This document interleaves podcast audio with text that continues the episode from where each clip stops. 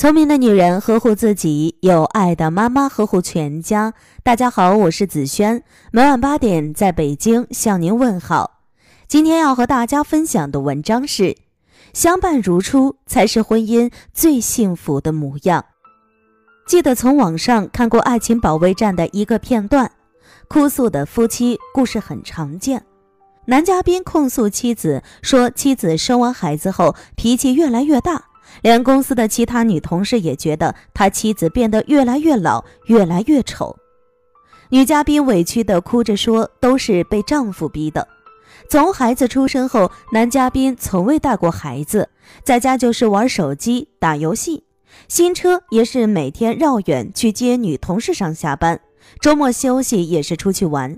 家里没见给多少补贴，从不体谅自己的难处和感受。”让我记忆犹新的是涂磊老师的一番话：当一个人当着你的面说你老婆丑的时候，你应该觉得他有什么资格诋毁我的老婆？可你居然还把话说给他听，他的苍老不都是因为这个家吗？很多男人在婚后，尤其是老婆生孩子后，为了躲开自己的那份家庭责任，总是推脱说：“我要工作啊，我也很大压力，我也在付出啊。”可为何在大部分的中国家庭中，总是男人经得起老，而女人却总会看着比男人苍老一些？如果在家里做饭、带孩子，半夜醒来去冲奶粉哄睡的是男人，那毫不客气地说，苍老的会是男人，而绝不是女人。是女人默默地承担了这所有的一切，为了整个家，她把自己的私人空间和时间一再压缩。所以，当别人说你老婆又老又丑的时候，作为男人，除了愤怒，剩下的应该只有愧疚，因为老婆的苍老是他造成的，也正是他在家庭生活中没有尽到做丈夫和父亲的责任，才让女人变得越来越苍老。进来看了一封婆婆写给自己儿子的信，叫“儿子和那个胖女人离婚吧”。丈夫回家看到婆婆自己在客厅带娃，而老婆在屋里看电视，于是不分青红皂白的对老婆发脾气。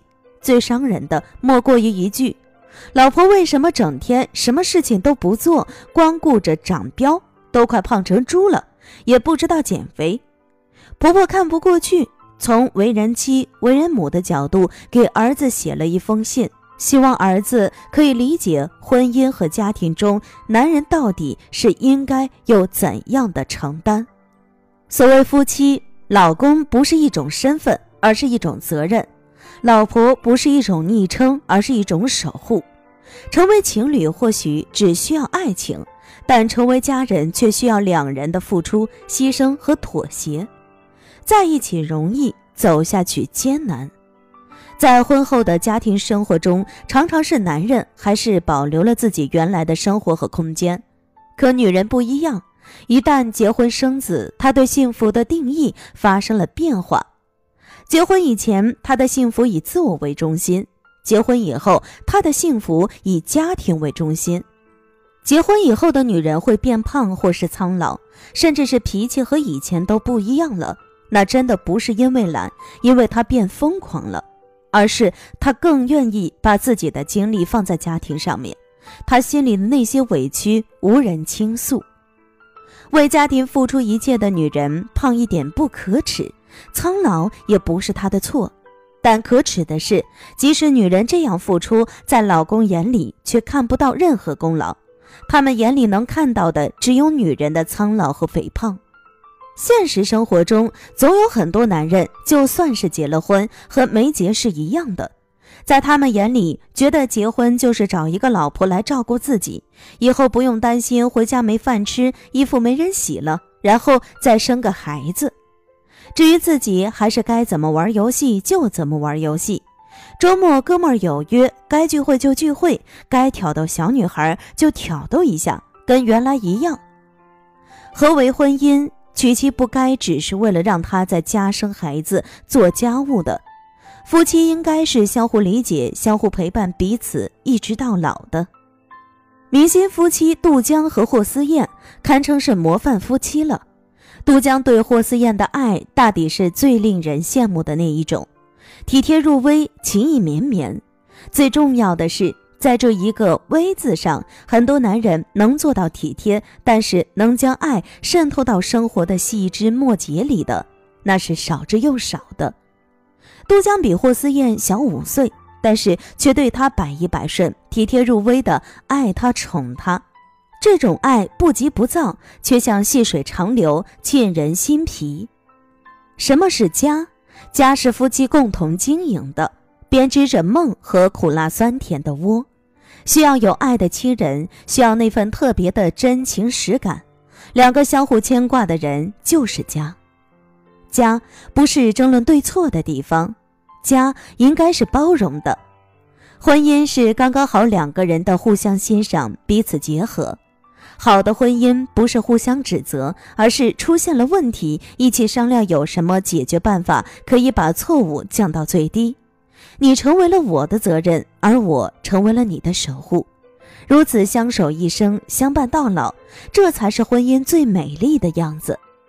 希望那些还没参透的男人能明白，在漫长的生命中，那个会一直陪伴在身边、爱你如初的人，就是妻子。所以，请好好关心和爱护自己的妻子。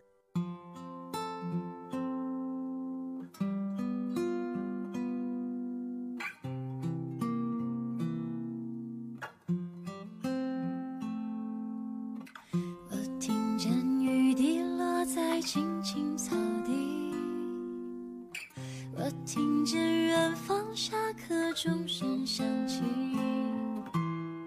可是我没有听见你的声音认真呼唤我姓名。爱上你的时候还不懂感情离别了才觉得刻骨铭心。为什么没有发现遇见了你是生命最好的事情？也许当时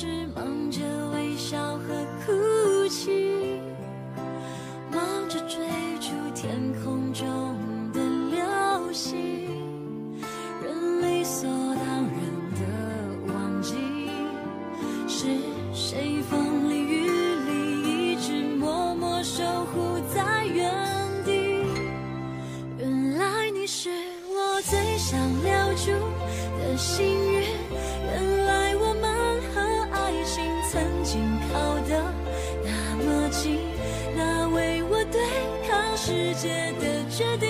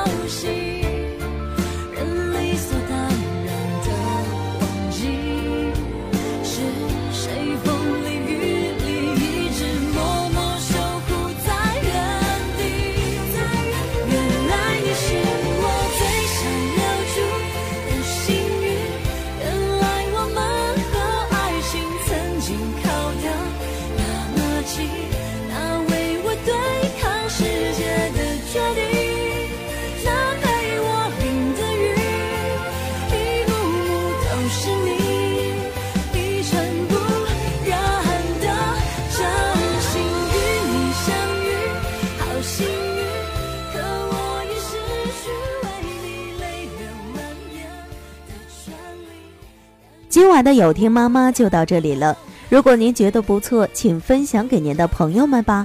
我是子轩，让我们明天再见，晚安。